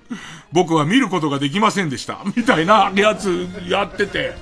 面白い。で、でね、その、最初に出た時よりも、どんどんちょっとこう、買い物とか、買い物の仕方とか上手になってたりとかするんで、ちょっとバウアーの、バウアー選手の YouTube 見てほしいですね。ペンネーム北あかりの目覚めに、ニトリに、欲しい棚の横幅に、ニトリに欲しい棚の横幅の長さに両手を広げたまま入店してきたモグライダーともしげ。もうすごい面白いじゃん、もう。で、結局、ある棚に合わせちゃうんだよね。そこのある棚のところに、あんなに横に広く入ってたのに、えっ、と、棚に結局合わせぴったりだって言い出すんだろうね、きっとね。うん。これいいな。自分で想像して、こう次々に今、ともちげの真似とかで笑った後に、じゃあ続いてはって、続いてはって、しだらくんから今、しだらくんあたりが読んでんのかな？しだらくんがタイトル読んだ時に、ペンネーム虹色ろうそくに、西のお笑いの良くないところをごったにしたような時間。あるよね。西のお笑いの良くないところがもう、こうギューって凝縮されてるような時間たまにあるよね。あの感じ、あの感じね。えー、ペンネームサースン、ぬ。ぬはどのカルタも難しいですけど、布川があるんです。布川の静止を振り切り、牧野捨ててこう、形が変わるまで殴り続けるトム・ブラウン道を。イラついちゃったんだろうな多分頭ガッて掴んで膝とかも入るだろうね。それ入るよね。で、笑ってんの、ずっと。ずっと笑ってんの。うん。ペンネームソフィーと双子の姉妹、ぬ。ぬすっと追いかけ、追いかけている最中にランナーズハイになり、追い越してしまう翔英。あははははつって。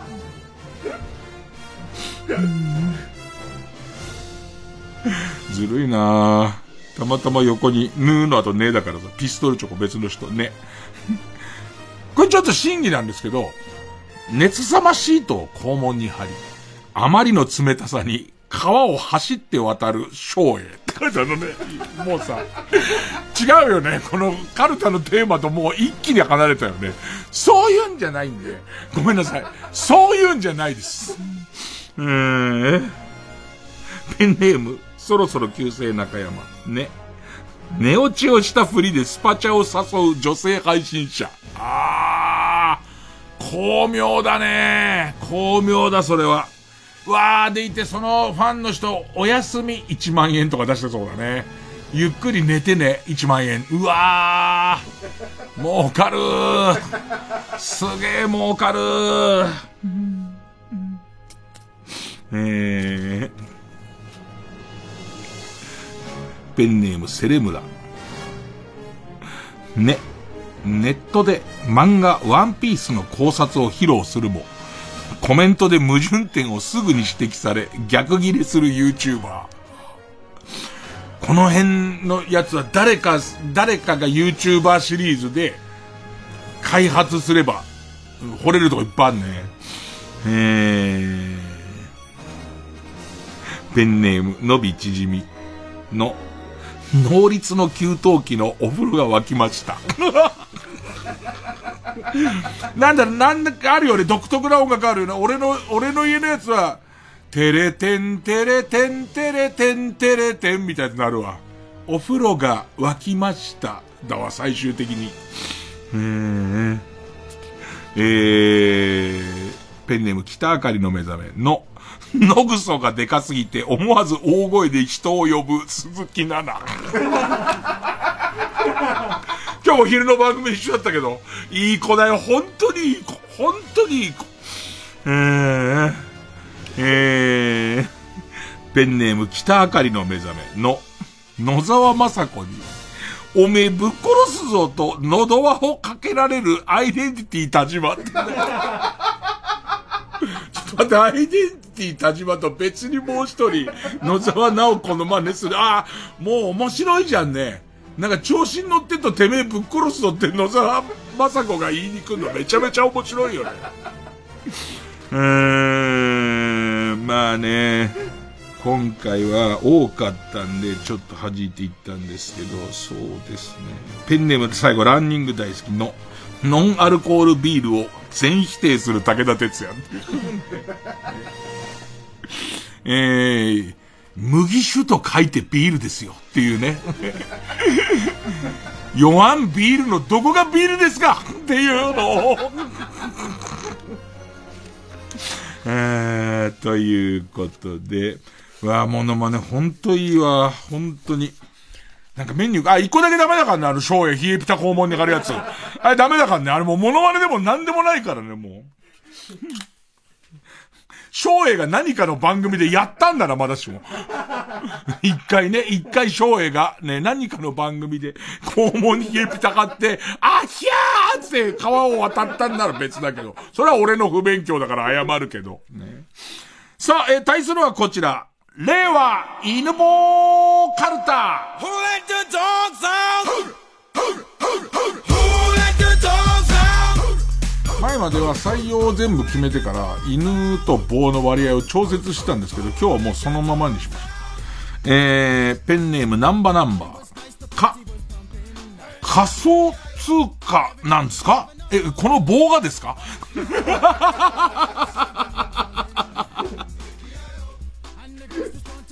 だって本当に初期の頃は、あの、ビットコインっていう、もう冗談みたいなコインを詐欺の人使ってたっていう、あの、これがビットコインで値段が上がるんですよっていう、よ、要はなんていうのかな、その、年寄りの、よくわかんない、その、あの、大掴みな仮想通貨みたいなところを、逆に言うと巧妙に、俺たちはその発想ないじゃん。俺たちが詐欺やるとしてもその発想なんないじゃん。それを500円玉の一回り大きいぐらいのビットコインを、たくさん今、今ならお分けできると。これ絶対お金上がりますみたいな。うん、ペンネーム北あかりの目覚め。か、ガーマルチョバってやっぱすごいよな。土佐犬の姿は見えないけど、噛まれて右に左に振り回されてるようにしか見えねえもの。その場でのたうちまってるだけなのにもかかわらず、あ、逆に言うと土佐犬見えてくるんだね、ゆっくりね。土佐犬に完全に喉笛噛まれて、右に左にやられてる感じが、すごい、ただ体力いるのよ。土佐犬、土佐犬に噛まれてるのは。ね、で、まして、後ろにこの音楽流れそうだよね。風烈ザ・ドッグアウトかね。えー、ペンネームマイペースか。崖っぷちの西具メーカーを救った奇跡の棒とは、次週、ガイアの夜明けもご期待ください。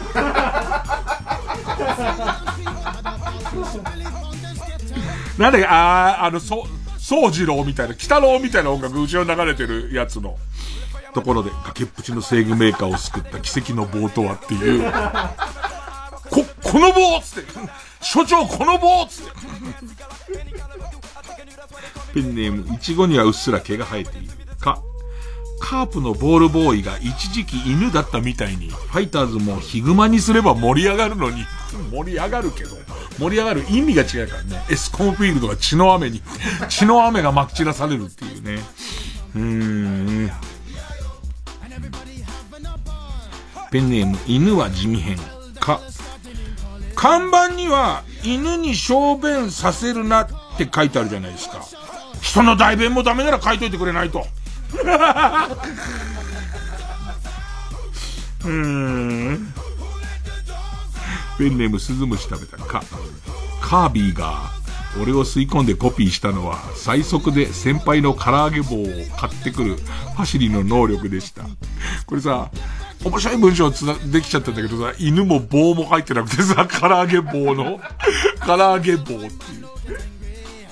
ペンネームスズムシ食べたか。学研のおばちゃんまだかな？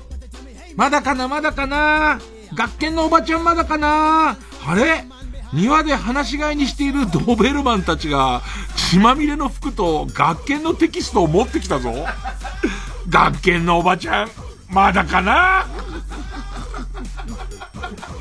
うん、言いづらいけどね、その辺の、もの、全部集めたやつが学研のおばちゃんだからね。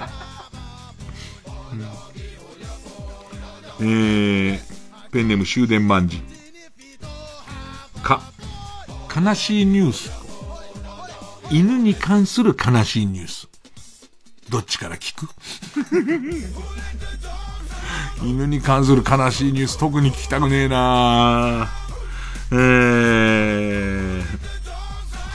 続いて、豆腐小僧、木。きなこ棒をサウナの中で食べ続ける過酷なチャレンジ企画。あー、けほんけほんになっちゃうね。えー、ペンネーム虹色ろうそく、木。京都の人にいきなり棒でボッコボコにしばかれたんですけど、これは何を遠回しに伝えようとしてるんですか？敵意だね。遠回しじゃないけど、遠回しじゃないけど、敵意を伝えようとしてる気がするな。ペンネーム、枯れゆく花の姫、木。きょんちぃ、信子、すがちゃん最高ナンバーワンの頭を持つ、パーティーちゃんケルベロスに、チンコがついてるのに納得がいかない。パーティーちゃんケルベロス。もうさ、おそらくあの AI のさ、イラスト描くソフトも、パーティーちゃんケルベロス書いてくださいぐらいはもう書けんだろうね。おそらくね。えー、ただ、えー、きょんち、きょんちと、んお、のぶこさんがなんかしっくりこねえな。の、のぶこで。きょんちとのぶこ。女女男なのにね、チンチンついてんのは嫌なんだろうね。えー、ペンネーム終電万事、き、君は黙って会社のバター犬として働いてればいいんだよって言われたんですけど、これってセクハラとパワハラどっちですか？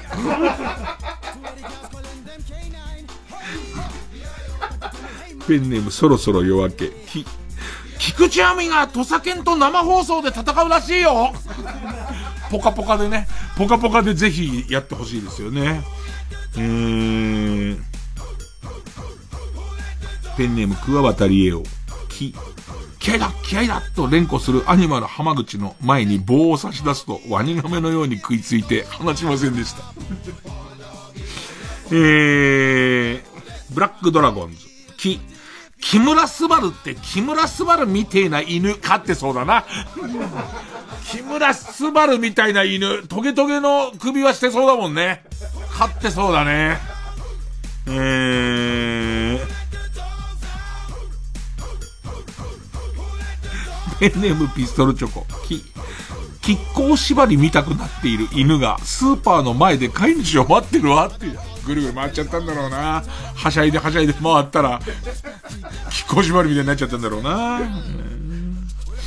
えー、ペンネームマイペース、き、あ、く、クリケットのルールはよくわからないけど、棒で目をつくのは多分反則だと思うよ。あらゆるスポーツの中で棒で目をついていいやつがないと思う。まあ、唯一棒目つきだけどね。ね棒目つきっていうスポーツ以外は棒で目をついちゃダメだと思う。ペンネーム虹色ろうそく、く、具志堅さんがかつての対戦相手の名前を愛犬につけてるの、普通に変ではないですか言われてみれば、グスマンだっけ？グスマングスマンって呼んでるよね、あの犬ね。え、どういうこと？普通にみんなその、どういうことなのかも尋ねてないじゃん。でも、その、昔グスマンっていう選手と戦って、で、その名前をつけてるっていうエピソードななんとなく知ってるよね。でもなんでって聞いてないよね。え、なんでって話じゃん、普通。その後になんかなきゃおかしいやん。それグスマンとすごく仲良くなったから、とか、グスマンと顔が似てたから、それも変な話だよね。敵じゃん、ある意味。だから、今度あったら聞いてみるわ。今度あったら急ですいませんけどって聞いてみるわ。ペンネーム豆腐小僧、く、熊切あさみさんが、悪い気を払うためなの悪い気を払うためなのと言って、50万円する木の棒を買っているのを見て、何か悲しい気持ちになりました。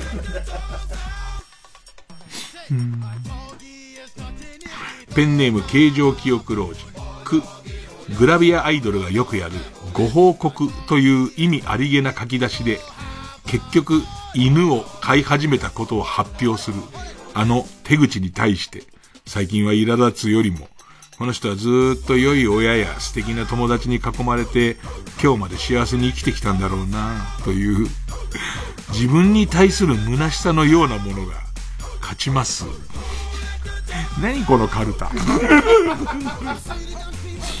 ありますよね、えー、この、えー、重大発表ご報告ね。ご報告からのセリナのブログのタイトルが変わりますみたいな。ね YouTube のタイトル変わりますみたいなね。うん、えー、ペンネーム、ケリマツ、ケ。毛虫を棒でつついているうちに20代最後の日が終わりを迎えました。ずずいぶん遅くまで。ずいぶん遅くまでね。なんかずっと、あの、早回しやんじゃん。タイムラプスみたいな、チャカチャカチャカって早回しで公園が映ってて、その昼間からどんどん暗くなってって、そこが街灯の一番下のスポットライトみたいになってるところのとこまで行って、でいて、ふって顔を上げた時に、ちょうど公園のその時計が12時ちょうどになってる感じだよね。ペンネーム、ソフィーと双子の姉妹。け、潔癖症なもので、犬にペロペロされるのが苦手で、股間にサランラップを巻いて、その上にバターを塗っています。なんだこいつ。潔癖のやつのやることじゃないけど、なんだこいつ。えー、ペンネームもやし。こういうケースがインフィールドフライなんですね。インフィールドフライ完全に理解しました。ありがとうございます。ところであの、ボールを引っ叩く棒は何ですか？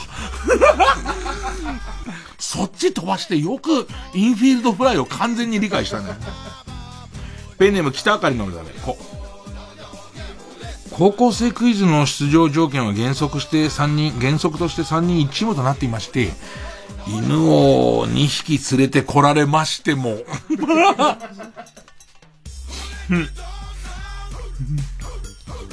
ラストかな。ああと2個ぐらいか。ペンネーム。マグナム名古屋。こ、個性的な棒を紹介するゲストに、ええ棒って今こんなことになってんの？と適当なリアクションをするマツコ・デラックス。ああ、今こんなことなってんの？って言うね。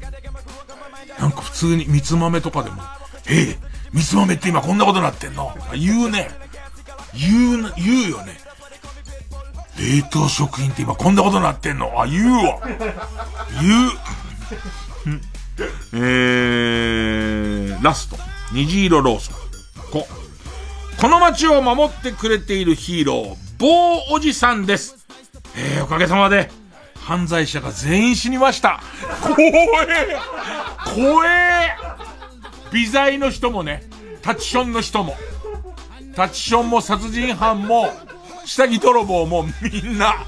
棒おじさんが殺しましたから。で、しかも町の代表みたいな人に、おかげさまでって言われてる。さあ、ということで、ね、えー、きましょう。リスナー投票で勝ち残るカルタを決めます。勝ったと思う方のカルタが、えー、復活熱望細かすぎて伝わらないモノマネカルタなら、メールの件名にひらがなでモノマネ。えー、勝ったと思うカルタが、例は犬棒カルタなら、メールの件名に漢字で犬棒と書いてください。で、メールの本文の方には、住所、氏名、年齢、電話番号書いて、これからかかる曲の間に送っててください。投票は1人1回で抽選で3名様にバカ力カードをプレゼントします。メールアドレスは baka.tbs.co.jp baka.tbs.co.jp です。じゃ曲、ゆいにしおで、ウイヤーガールズフォーエバー、受付開始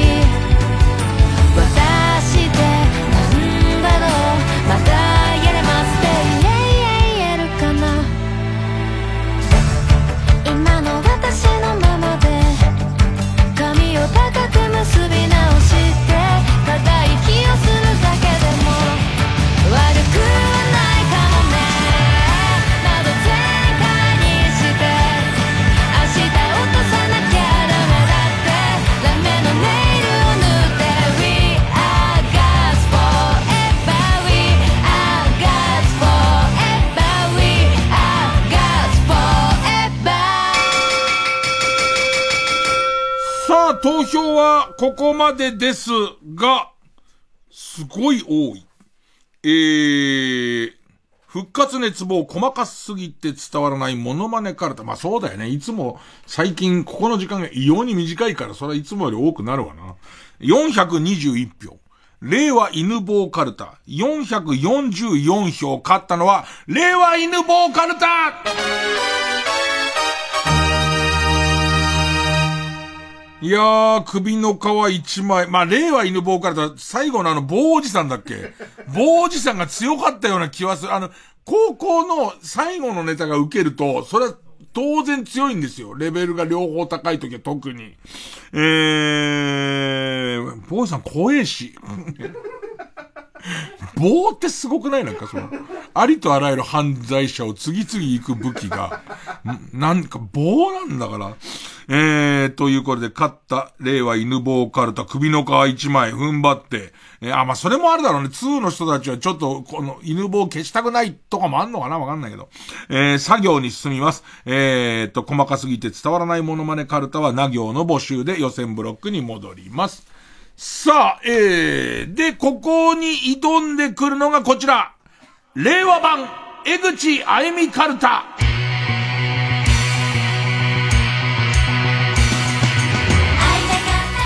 えー、秋元康先生のグッドアイデア AKB48 のメンバーの可愛いパーツを合成して CG で架空のメンバーを作った例の江口あゆみの大ヒットよ再びということで全人類を対象とした令和版の江口あゆみを作り出そうというテーマのカルタです。え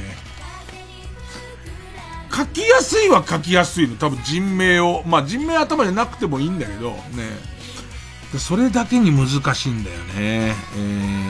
ー、家業、例題、ペンネームムーネン、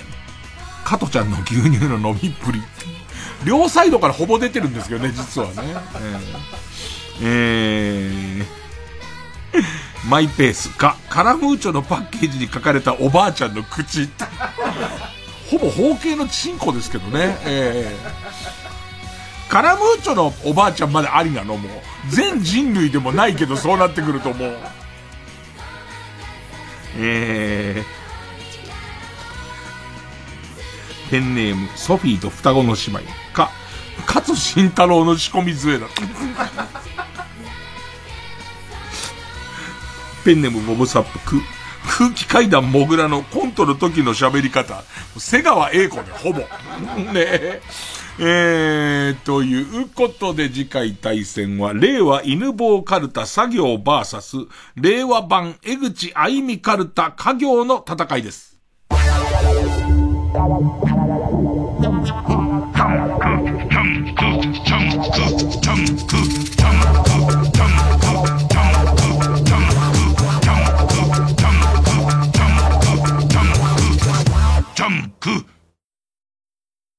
TBS アナウンサーの日々真央子です。地球温暖化や気候変動を抑えるためには、社会全体が協力して、脱炭素を実現していかなければなりません。TBS では、2023年度に放送センターなど主な施設のカーボンニュートラルを達成します。さらに、水素で動く世界初の中継車、地球を笑顔にする車を導入するなど、CO2 排出の削減に取り組んでいきます。また SDGs キャンペーン地球を笑顔にするウィークなどを通じて貧困や教育、ジェンダーといった様々な社会課題について発信するとともにその解決を若者たちとタッグを組んで目指すコミュニティ地球を笑顔にするアクションも動き出しています。SDGs は誰一人取り残さず安心して暮らせる地球にするための目標です。私たちと一緒に小さな一歩から始めてみませんか？詳しくは TBS サステナビリティで検索してください。ここでミセスグリーンアップルのマジックをお聴きください。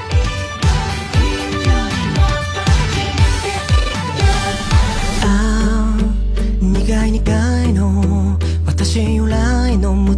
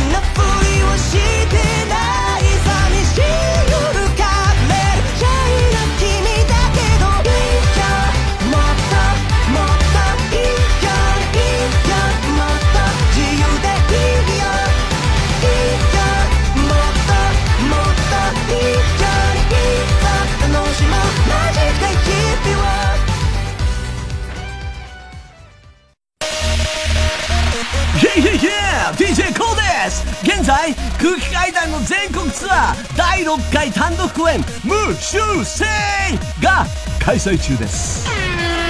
東京、札幌、名古屋、千葉、岡山、大阪、仙台、福岡、東京。全国9カ所26公演。2万人動員予定の全国ツアートゥーダンスポンポンポンポ。ンイエーこれはまさにヤバいバルテンダンス。詳しくは TBS ラジオのイベントページで。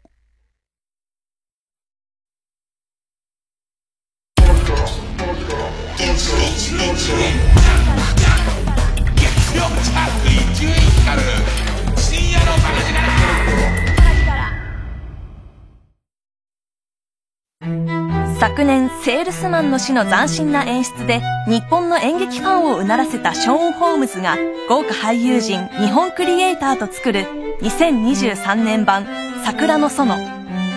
パルコ劇場開場50周年記念シリーズ「桜の園」出演原田美恵子八島智人孫波安藤玉恵川島海香松尾隆村井邦夫ほか TBS ラジオ公演で8月7日から29日までパルコ劇場で上演。詳しくは03-3477-5858パルコステージまで。ラジコもポッドキャストも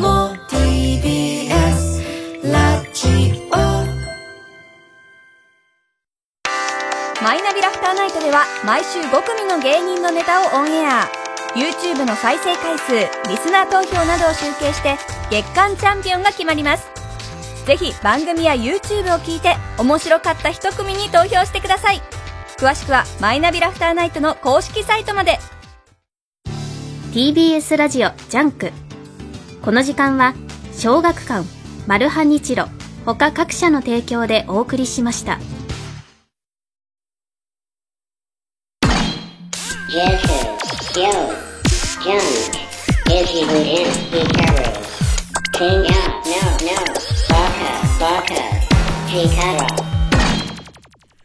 じゃ最後ちょっとの時間ですけど、またベストバイ。えー、リスナー皆さんが教えてくれた、えー、買ってよかったと思うものを僕もちょっと試してみて、えっ、と、僕もいいなと思ったら、まあ、ご紹介するってことですが、えー、ペンネームおいやんさん。えー、伊集院さんこんばんは。私が買ってよかったと思うものを紹介します。漫画。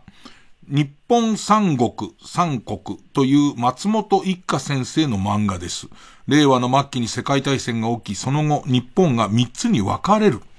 で、その三つの国に分かれたこの日本を主人公が今度統一しようとするっていう、えー、漫画なんですけど、4巻で出て、で、面白いのと、面白いのと同時に、情報量がすごく多いので、なんかこう、漫画を読むエネルギーみたいなものの、えー、衰えをちょっと感じました。多分俺、4巻まですごいスピードで読んだんですけど、もう2週楽しめるような、2回読んで5巻を待っていいかなっていう。なんかね、面白いのは、